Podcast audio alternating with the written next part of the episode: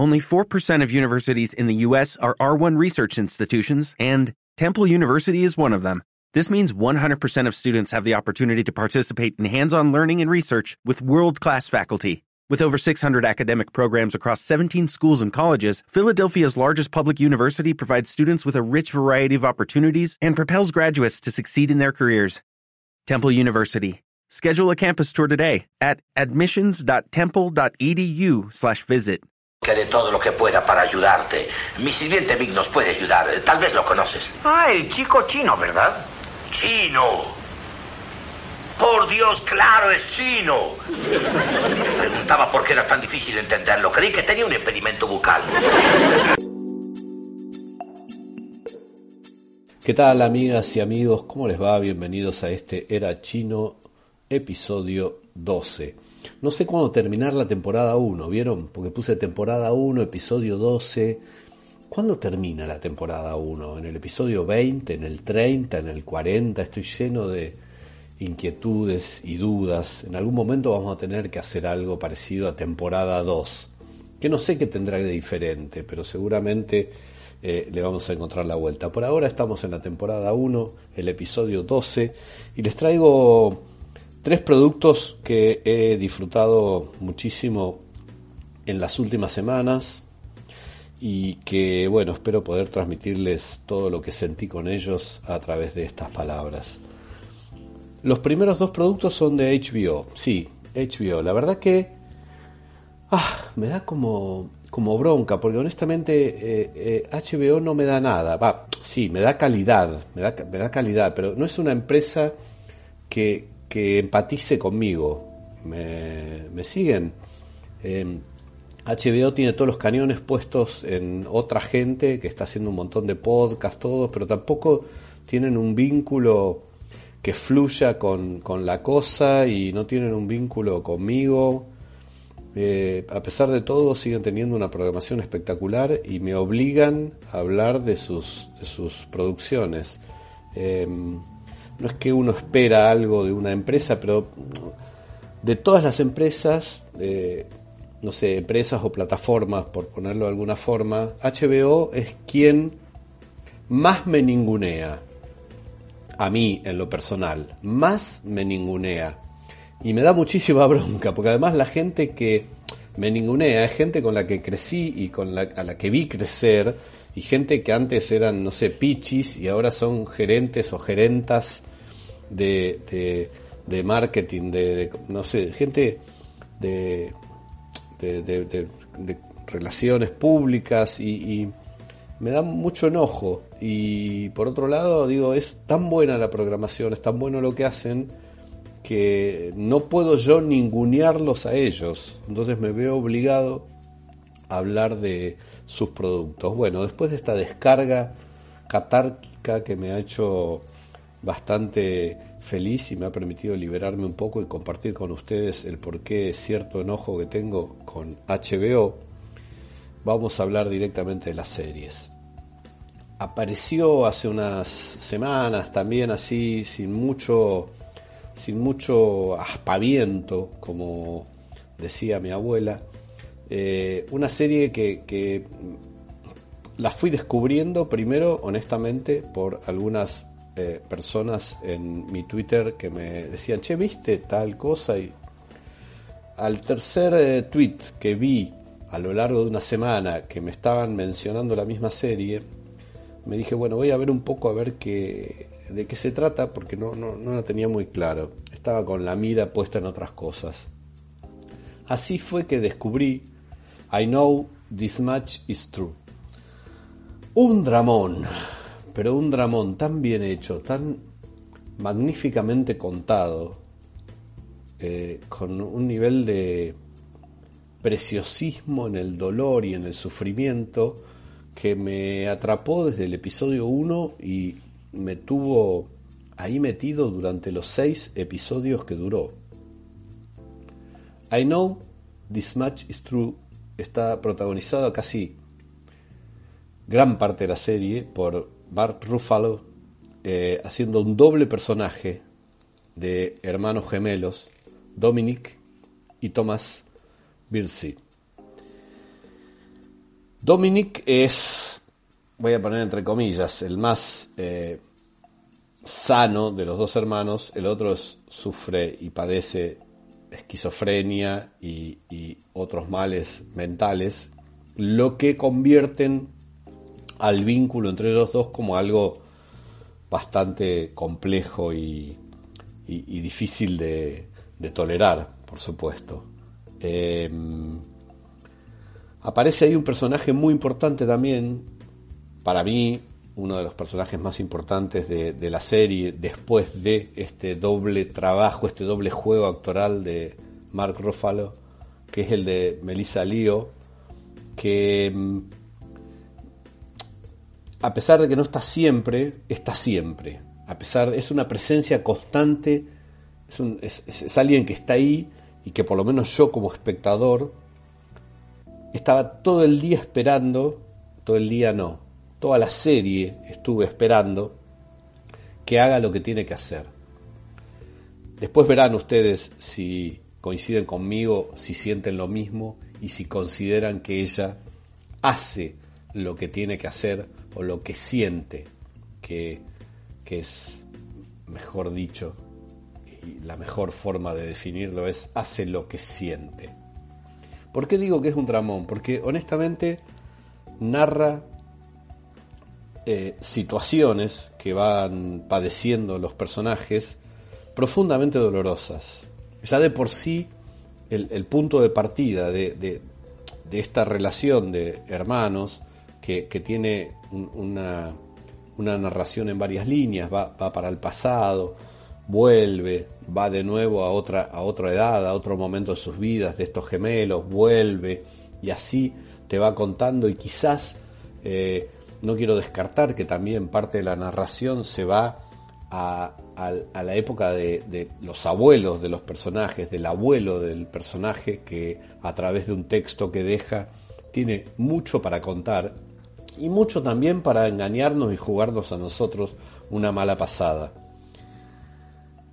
Se va construyendo a lo largo del paso de los episodios una estructura de sufrimiento, una estructura de padecimiento, una estructura de dolor que como espectador lo que te pasa a vos, además de la emoción en sí, de lagrimear, de tener pañuelitos cerca, de sentir que se te está rompiendo el corazoncito por algunas cosas que vas a ver, hay un momento en donde yo sentí y lo reprimí, porque si no me hubiera llevado a tomar una determinación de quizás de abandonar la serie, sentí que era demasiado. Hubo un momento donde me dije a mí mismo, es too much lo que está pasando. Pero no too much de que no lo puedo soportar, digamos, me siento un espectador con la inteligencia, la capacidad suficiente de discernir la realidad de lo que estoy viendo en la ficción y también de más allá del impacto emocional y emotivo que me estaba provocando la serie, de darme cuenta o poder separarme un poquito y ver que quizás desde el guion, desde la propuesta, lo que estaba sucediendo era demasiado.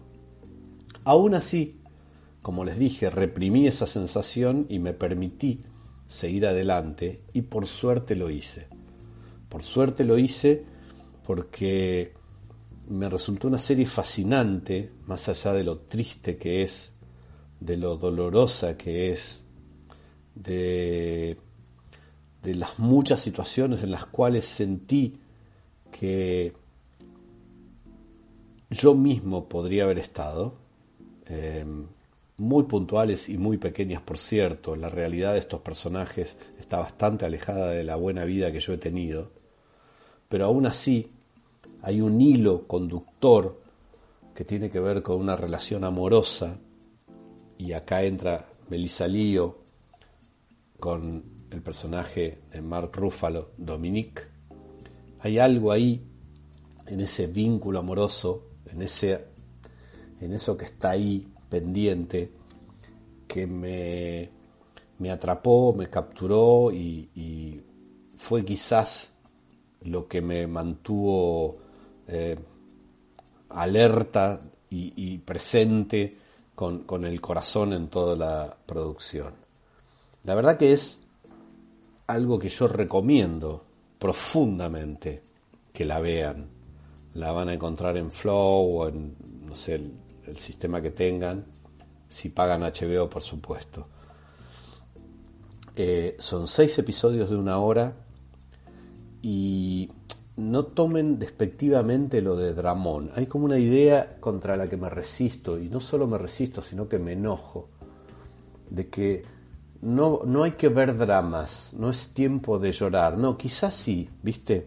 Quizás si no puedes llorar por otras cosas, está bueno que veas algo que te, por lo menos te afloje un poco. Yo no digo que vas a llorar a los gritos, pero es una serie que te va a impactar, que te va a provocar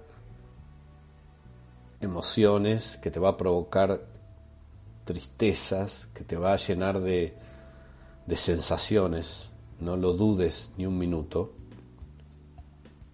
Pero te recomiendo esto, les recomiendo esto. No se dejen ganar porque la palabra drama sea para algunos una mala palabra. Esta es una serie impresionante. I Know This Much Is True de HBO. Pueden disfrutar de un drama, pueden ser felices con eso. Se los recomiendo profundamente. Es una gran, gran serie y van a encontrar un Mark Ruffalo. No van a poder, no van a poder creer los dos personajes que hace. No hablé profundamente de esto, ni tampoco voy a, voy a meterme de lleno, pero sí les quiero decir que cuando vean los dos personajes van a decir, son dos actores diferentes. Honestamente sí son dos gemelos, pero diferentes, son dos tipos diferentes. A mí me pareció fascinante.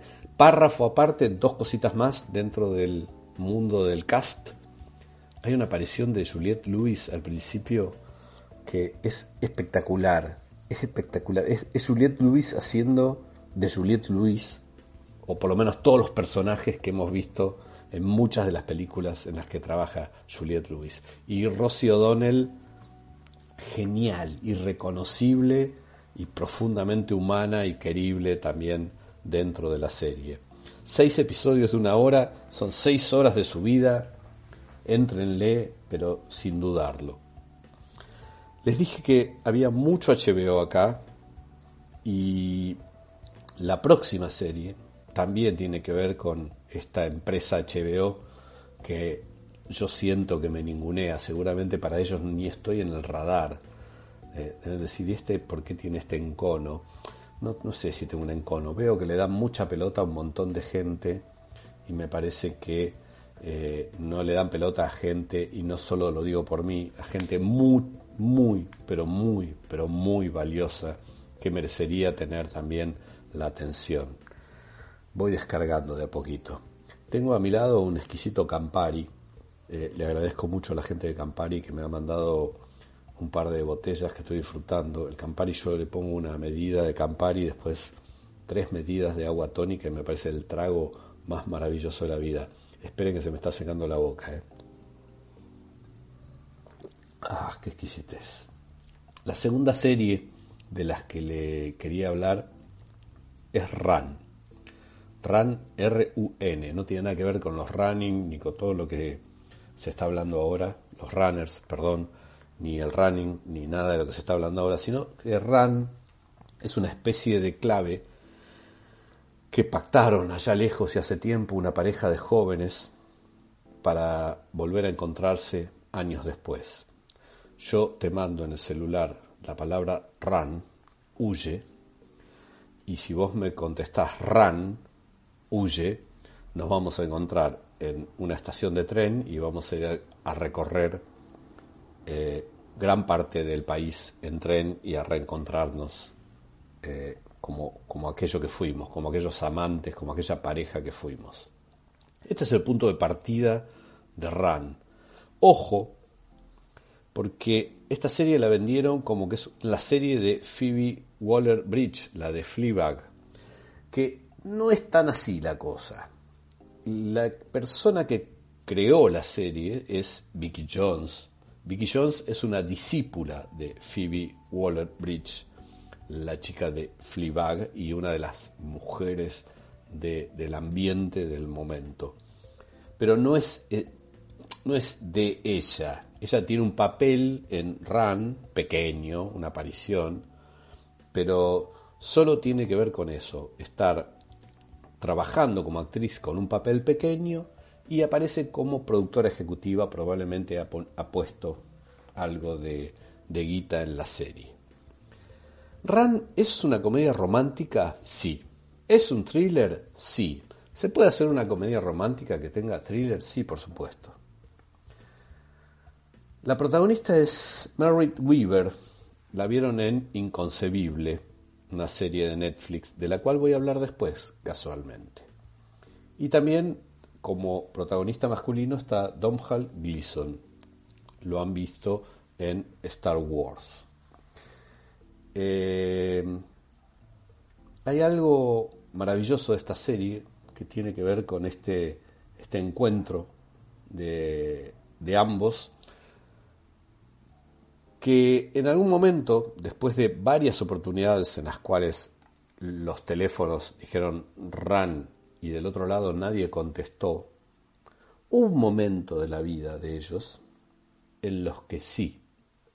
Y esto es lo que pone en movimiento la trama de la película. Ese ran ran de un teléfono al otro es lo que pone en marcha esta serie. Ella, Merritt Weaver, abandona a un marido y dos hijos, y él, Don Hal Gleason, abandona a quien es su amante, su pareja y una persona muy importante en su vida laboral. Ahí van los dos subidos a un tren a vivir sus aventuras plagadas de humor negro, comedia física en algún momento, comedia física en algún momento, casi parecía estar viendo algún episodio de, series viejas cómicas, y también nos llena de una profunda incomodidad. Es una serie que te incomoda, que hay momentos donde te pone mal, donde no podés empatizar con ninguno de los dos. Esta es la palabra. No pude empatizar con ninguno de los dos. No quise a ninguno de los dos, pero no porque los juzgué porque estaban haciendo algo que quizás para algunas miradas ese algo estaba mal. No, no, no, no, no, para nada. Yo estoy total y absolutamente a favor de que la gente se deje guiar por sus sentimientos. Y en este caso lo que ellos hacen es romper con sus putas rutinas y mandarse a ver si pueden encontrar y vivir otra cosa. Gran parte de la serie se desarrolla arriba de trenes, básicamente, gran parte de la serie. Pero es una comedia romántica compleja, porque no es tan así, no es tan así el romanticismo. Y esto es lo que hace que la serie sea profundamente interesante.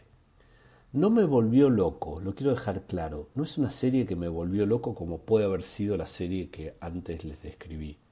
Pero me gustó mucho, me gustó mucho porque es original, me gustó mucho porque es provocadora, me gustó mucho porque me molesta, me molestó, me hinchó las pelotas algunas situaciones y a la vez me hizo plantearme, por supuesto, cosas referidas a mi propia vida. Porque esto es lo bueno de algunas series. Lo puedo tomar como algo que está lejos, pero también seguramente hay pequeños fragmentos que tienen que ver con uno y que te hacen pensar y, reflexionar. Me gustó Ran, me gustó, me gustó. Son ocho episodios de entre 28 y 32 minutos. Promediamos unos 30 minutos más o menos. Ocho episodios de 30 minutos nos están dando, si las matemáticas siguen funcionando bien para mí, unas cuatro horas de serie. Está en HBO. Yo la veo por Flow, vos lo podés ver por el soporte que quieras. La verdad que vale la pena que la vean. ¿Está acá Phoebe Waller Bridge presente? sí, algo de ella hay. No, no, no por eso eh, quiero decir que estás viendo una, una nueva Fleabag. No, no, no, no. Porque Vicky Jones le da su impronta, le da su propio tono y cuenta lo que tiene ganas de contar. Pero hay algo hay esto es como una nueva televisión. Me parece que hay una nueva camada de gente que está haciendo cosas totalmente diferentes y, profundamente interesantes. Run se llama, ya les dije, ocho episodios de 30 minutos aproximadamente. Permítanme que eh, disfrute de un traguito más de Campari y sigo.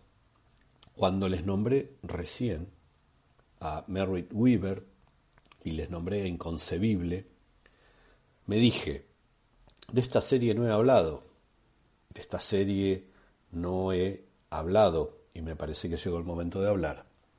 Inconcebible es una serie de Netflix de ocho episodios de unos cincuenta y pico de minutos cada uno, más o menos. Está protagonizada por la mismísima Merritt Weaver, protagonista de Run, pero también tiene como contrapartida la magnífica Toni Collette, a quien queremos mucho, quiero mucho. No quiero, no quiero involucrarlos en este amor, pero sí quiero decirles que yo la quiero mucho. Inconcebible es muy dolorosa, molesta, irritante. Estoy frunciendo la jeta cuando lo digo, estoy frunciendo el ceño, la cara, porque es muy molesta y es muy irritante. la idea de inconcebible eh, gira en torno a un caso de abuso, digamos, a la investigación para encontrar a un violador serial. Esto está inspirado en un caso real, lo que hace que la serie tenga, siempre tiene unos puntitos extra, el caso real, ¿eh? pues si esto pasó, chango, y entonces te indigna el doble. Tiene como un par de, de épocas en las cuales la serie se centra. Arranca en el 2008, el primer episodio, y cuenta la violación nocturna de Mary, no es ninguna de las dos protagonistas investigadoras, Tony Collette y Mary Weaver son investigadores, sino que Mary es una chica de, Mary, perdón, de 18 años, que va a declarar que a la noche alguien entró a su casa y la violó. Y es muy doloroso, muy triste, muy jodido, muy hijo de puta la actitud que tiene la policía. ¿Por qué? Porque sobre el crimen nadie duda, sobre el robo nadie duda, sobre la violación sí. Lo vimos mil veces en mil películas. Aún en algunos episodios de La Ley y el Orden, que trata de eso, trata de creerle a las mujeres que han sido abusadas y violadas. Una vez más, esa mierda de la actitud masculina de los policías que reciben esta denuncia es tratar de desacreditar, ¿no? como si hubiera un goce y un placer en una mujer en ir y contar y confesar que fue violada.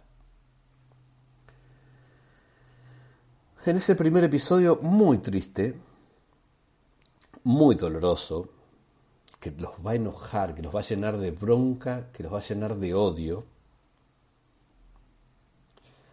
Mari no la pasa bien. La serie sigue después en el 2011, donde ahora sí, Merritt Weaver y Tony Collette, dos policías que no tienen nada que ver entre sí, que se juntan para esta investigación, porque descubren que hay un tipo que está violando muy lejos de donde ocurrió la violación de Marie, pero que tiene el mismo modus operandi. Entonces empiezan a sospechar que esto es lo mismo. Entonces ahí nosotros empezamos a ver otra serie. Han pasado tres años, del 2008 al 2011, y nos enganchamos a ver esta investigación de estas dos mujeres con mirada de mujer, que van a avanzar para tratar de detener a este tipo, que insisto, todo esto es un hecho real, el tipo tiene un nombre, tiene un apellido y tuvo, y acá yo no sé si le estoy spoileando, bueno, no les voy a contar nada. En algún momento de esta investigación vamos a unir aquel hecho que vimos en el primer episodio del 2008 con lo que está sucediendo ahora.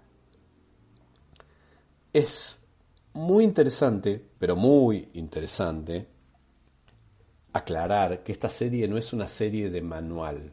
Las series de investigadores, investigaciones, son tantas y tanta cantidad que en algún momento se parecen y da la sensación de que hubiera un manual de cómo hacer una serie de investigación, ya sea de crimen, de robo o de violaciones. Esta serie no es de, manual, escapa, escapa todo lo que conocemos y eso es lo que hace bueno.